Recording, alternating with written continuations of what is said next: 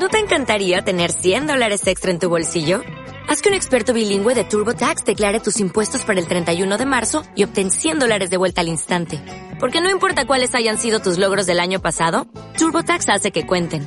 Obtén 100 dólares de vuelta y tus impuestos con 100% de precisión. Solo con Intuit TurboTax. Debes declarar para el 31 de marzo. Crédito solo aplicable al costo de la presentación federal con TurboTax Full Service. Oferta sujeta a cambios o cancelación en cualquier momento.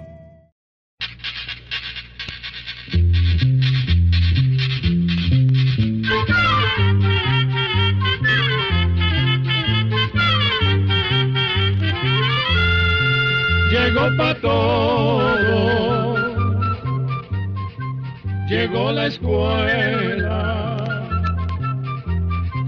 llegó la escuela, llegó por radio.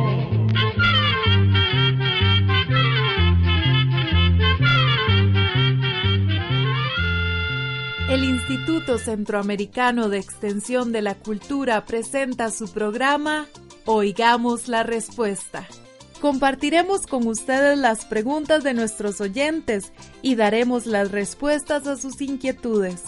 Mándenos sus preguntas al apartado 2948-1000 San José, Costa Rica. También puede enviarnos sus preguntas al correo electrónico icq.org o encuéntrenos en Facebook como Oigamos la Respuesta. O llámenos por teléfono, código de área 506, número 2225-5338 o 2225-5438 ¿Cómo están amigos? Es un verdadero placer reencontrarnos en otro espacio de Oigamos la Respuesta a través de este y otros medios de comunicación. Vamos a iniciarlo con la consulta de Reinaldo Padilla, que nos escribe desde La Paz, El Salvador, y nos dice lo siguiente. Quiero saber si la carne de elefante es comestible. Escuchemos la respuesta. Efectivamente, la carne de elefante es comestible. Se cree que los seres humanos la han consumido desde hace miles de años y en la actualidad aún se consume en algunos lugares. Aunque en muchos países donde hay elefantes existen leyes que prohíben o regulan la caza de estos animales, siempre existen cazadores ilegales que los matan a escondidas. Y lamentablemente sabemos que la caza ilegal de elefantes se está dando cada vez más en las selvas de algunos países de África Central, donde hay mucha pobreza, hambre y conflictos armados. Esto está sucediendo, por ejemplo, en la República del Congo, la República Centroafricana y Camerún. Los cazadores generalmente son personas muy pobres que no están preocupadas por la conservación de los elefantes, sino por poder sobrevivir ellos mismos y que obtienen un buen precio por la carne de estos animales. Esto, desde luego, preocupa a quienes tratan de proteger las poblaciones de elefantes que han disminuido mucho en los últimos tiempos y la caza de elefantes para vender la carne las pone en un peligro aún mayor. En Asia, la caza ilegal de elefantes es mucho menor que en África, ya que en el continente asiático los elefantes son muy respetados. Sin embargo, ahí también se matan ilegalmente para vender los colmillos, la piel y su carne. Sabemos que en Tailandia, por ejemplo, las autoridades están muy preocupadas porque últimamente en algunos restaurantes se está poniendo de moda el consumo de carne de elefante, lo que está estimulando la caza ilegal de estos animales en el país. ¿Qué tal una nueva canción en el programa Oigamos la Respuesta? Nos parece muy bien y vamos a escucharla. Les dejamos a continuación entonces con la canción Siguiendo el Sol de la banda hondureña Sueño Digbiana.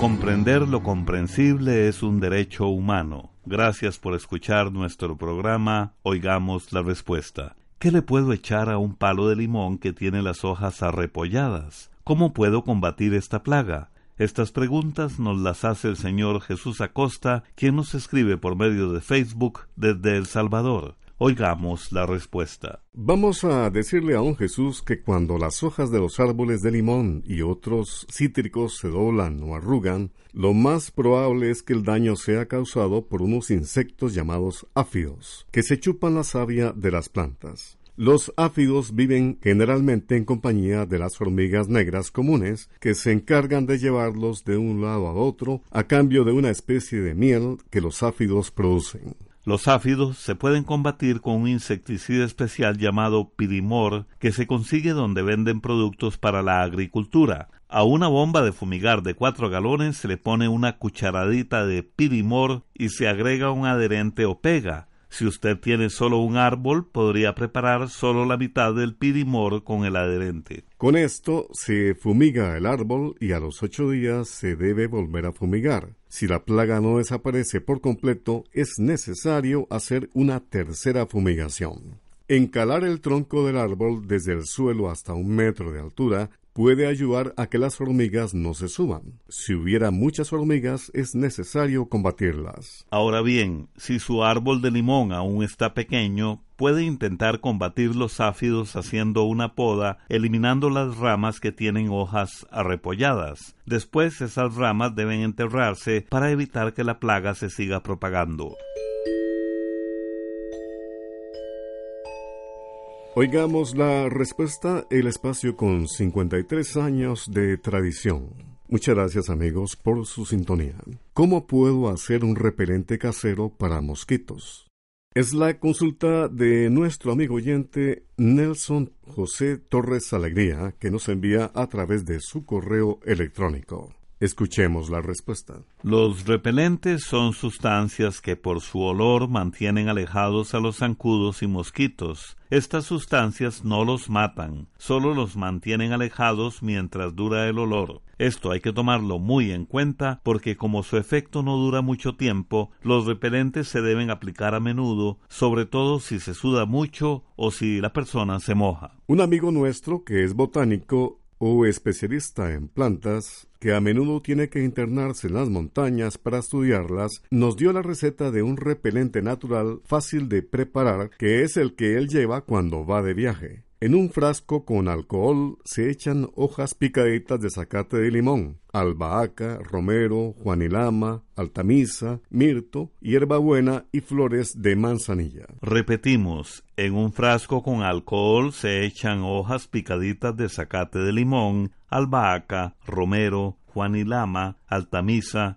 mirto, hierbabuena y flores de manzanilla. Este preparado se guarda en un frasco con tapa y sirve para untarse en todo el cuerpo. Ahora bien, en las farmacias también venden repelentes con efectos que duran un poco más. En general se recomienda usar repelentes que contengan una sustancia que tiene las siglas DEET pues son los que se consideran más efectivos. Entre estos está, por ejemplo, un producto llamado OFF, OFF que es un repelente muy conocido y fácil de conseguir. Este producto debe usarse siguiendo las indicaciones que trae en el empaque. No debe usarse en bebés o niños menores de dos años porque su olor podría causarles algún problema respiratorio. A los niños más grandecitos se les puede poner, pero no directamente sobre la piel se les puede poner en la ropa o en pulseras de tela que se ponen en las muñecas y los tobillos, que es donde los zancudos más pican. Mantener los zancudos alejados es importante porque estos insectos transmiten enfermedades y además eh, resultan tan molestos que no nos dejan dormir bien. Para proteger a los niños pequeños mientras duermen, es conveniente usar toldos o mosquiteros, pero hay que tener cuidado de que ningún zancudo se quede encerrado dentro del toldo a la hora de cubrir la cuna. Para terminar, queremos decirle que los ministerios de salud de la mayoría de los países centroamericanos siempre insisten en la necesidad de hacer un gran esfuerzo por eliminar los criaderos de zancudos. Para esto se debe recoger todo lo que pueda retener agua, porque los zancudos se reproducen en cualquier lugar donde donde quede agua emposada, por pequeño que sea. Se deben mantener los alrededores de la casa libres de basura, bien chapeados, y desde luego procurando que no queden charcos ni aguas estancadas. Y a propósito de este último tema, les presentamos la canción llamada Zancudo, a cargo del sabor afrodescendiente costarricense de Legend Band Calypso.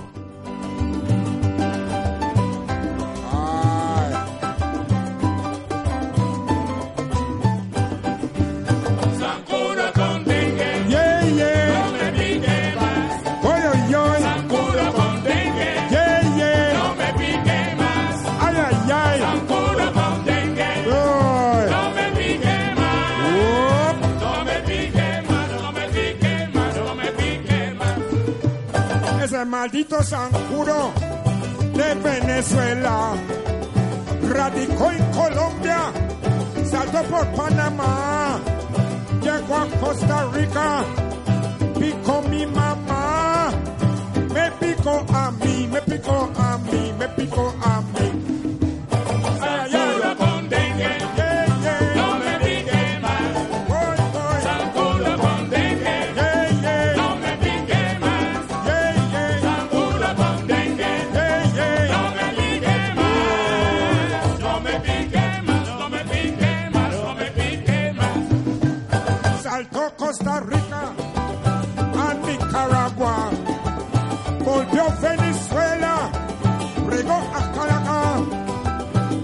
Costa Rica picó a mi hermana, me picó a mí, me picó a mí, me picó a mí.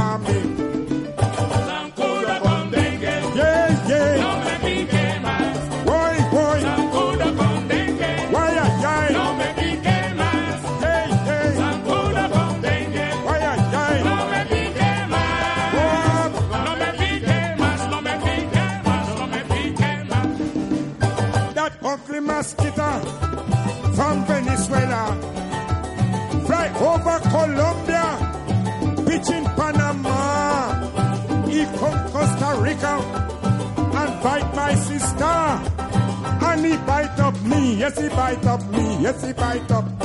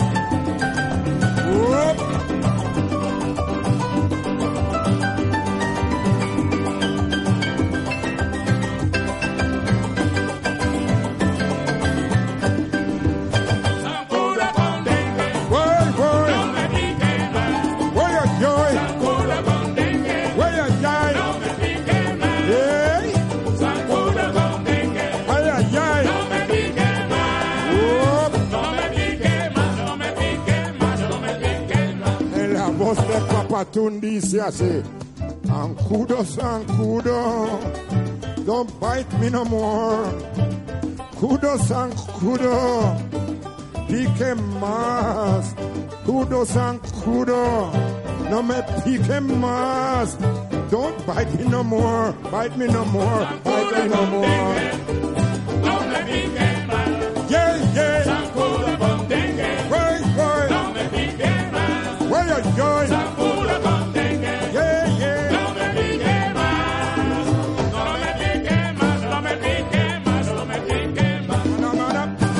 Continuamos en Oigamos la Respuesta. Muchas gracias por su amable atención y gracias también a esta radioemisora que nos permite comunicarnos con nuestros oyentes. ¿Cómo o quién les hace esos enredijos en la crin a los caballos? Yo creo que se los hacen ellos mismos, pero hay quienes dicen que se los hacen algunos animales. Me gustaría saber a ciencia cierta quién se los hace y si fuera un animal, cómo mantenerlo alejado. Esta es la consulta que nos hace el señor Carlos Córdoba Rojas, quien nos llamó por teléfono desde La Palma de Piedras Negras, Mora, Costa Rica. Oigamos la respuesta. Muchas personas, don Carlos, nos han escrito con su misma inquietud. Como usted menciona, hay personas que dicen que se los hacen algunos animales como los pájaros o los murciélagos, vampiros, que llegan en la noche a chuparles la sangre. Pero muchos oyentes de nuestro programa nos han contado que ellos han podido comprobar que esos nudos o enredos que aparecen en la crin de los caballos se los hacen ellos mismos al rascarse contra un poste, un árbol, una cerca o cuando se rascan contra otro caballo. La crin también se les enreda, sobre todo si es muy larga, cuando los caballos se revuelcan en el suelo, cosa que hacen muy a menudo. Así que es prácticamente imposible evitar que se les hagan estos enredos en la crin a los caballos si estos andan sueltos en los potreros. La manera de evitarlo es procurar mantenerlos en cuadras, bien bañados y cepillándolos con frecuencia.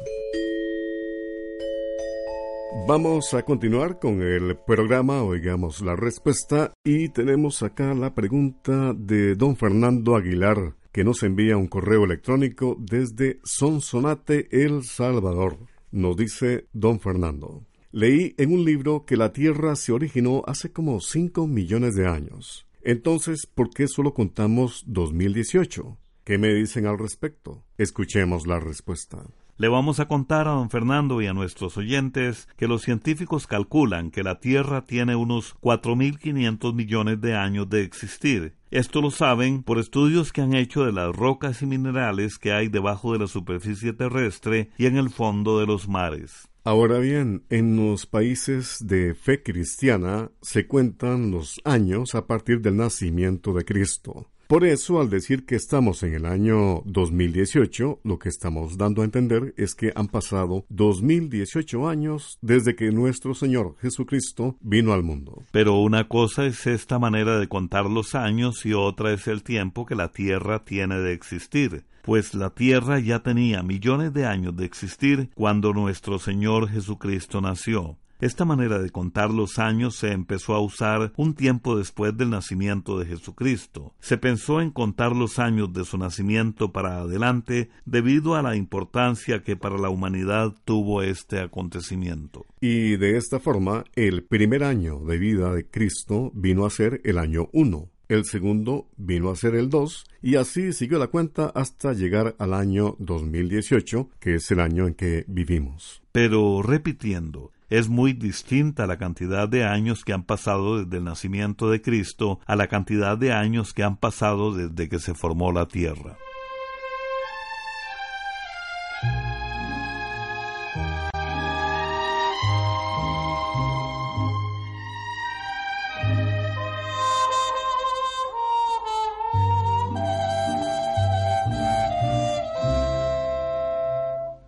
Cuando te hablen de amor y de ilusiones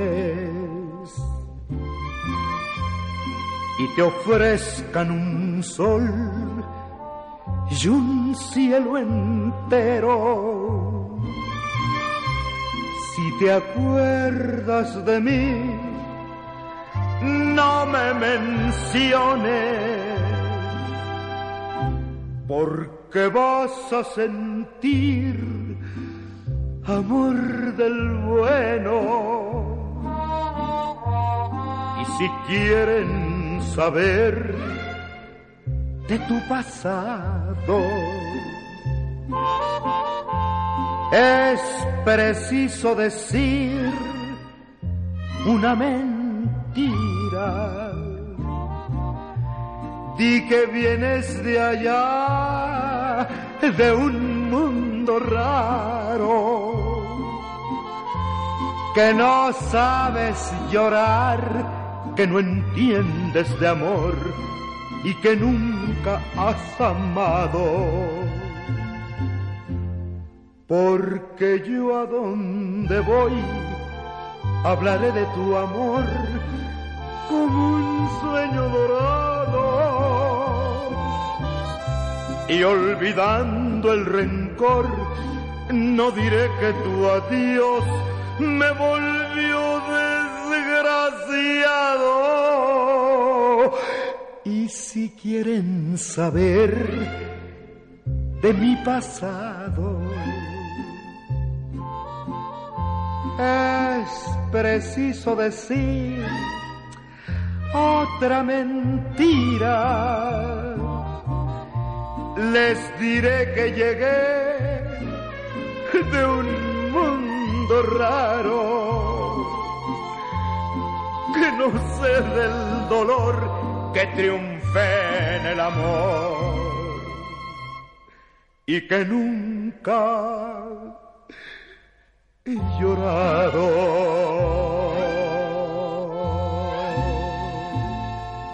Continuamos en Oigamos la Respuesta.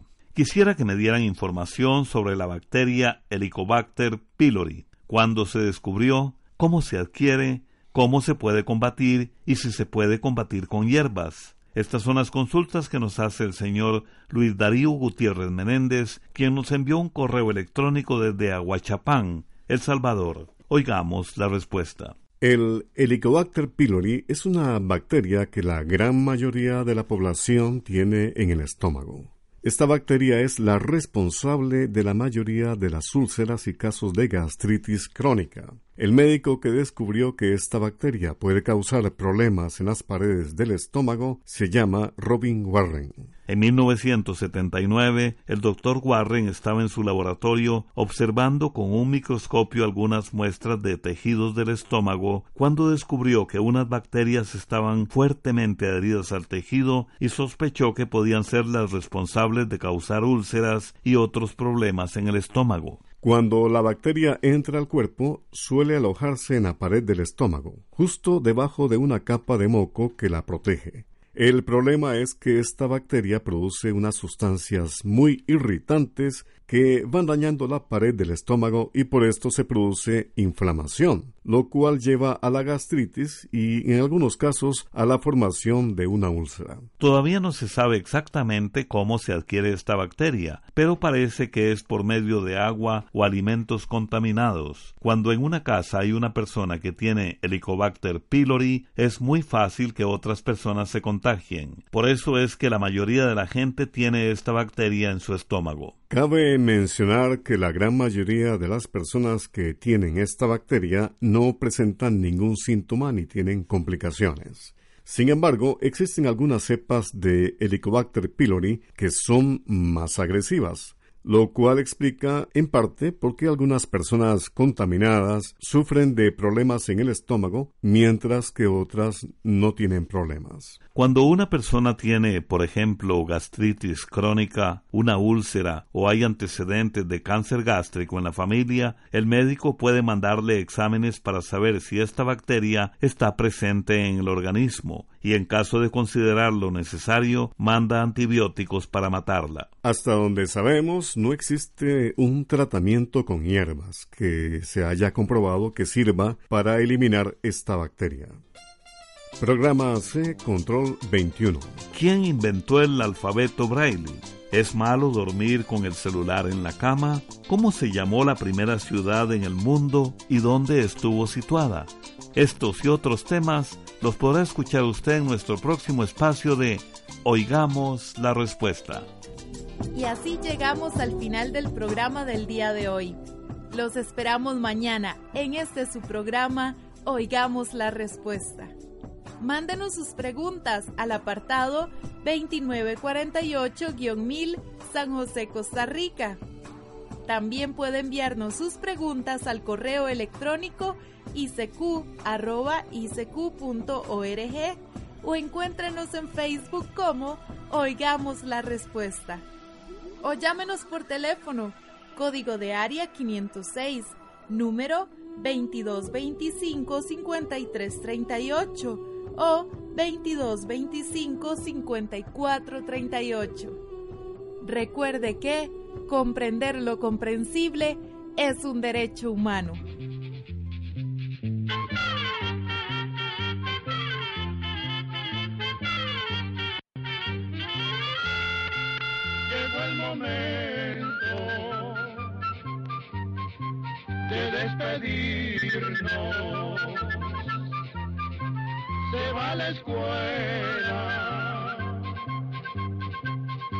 Cantando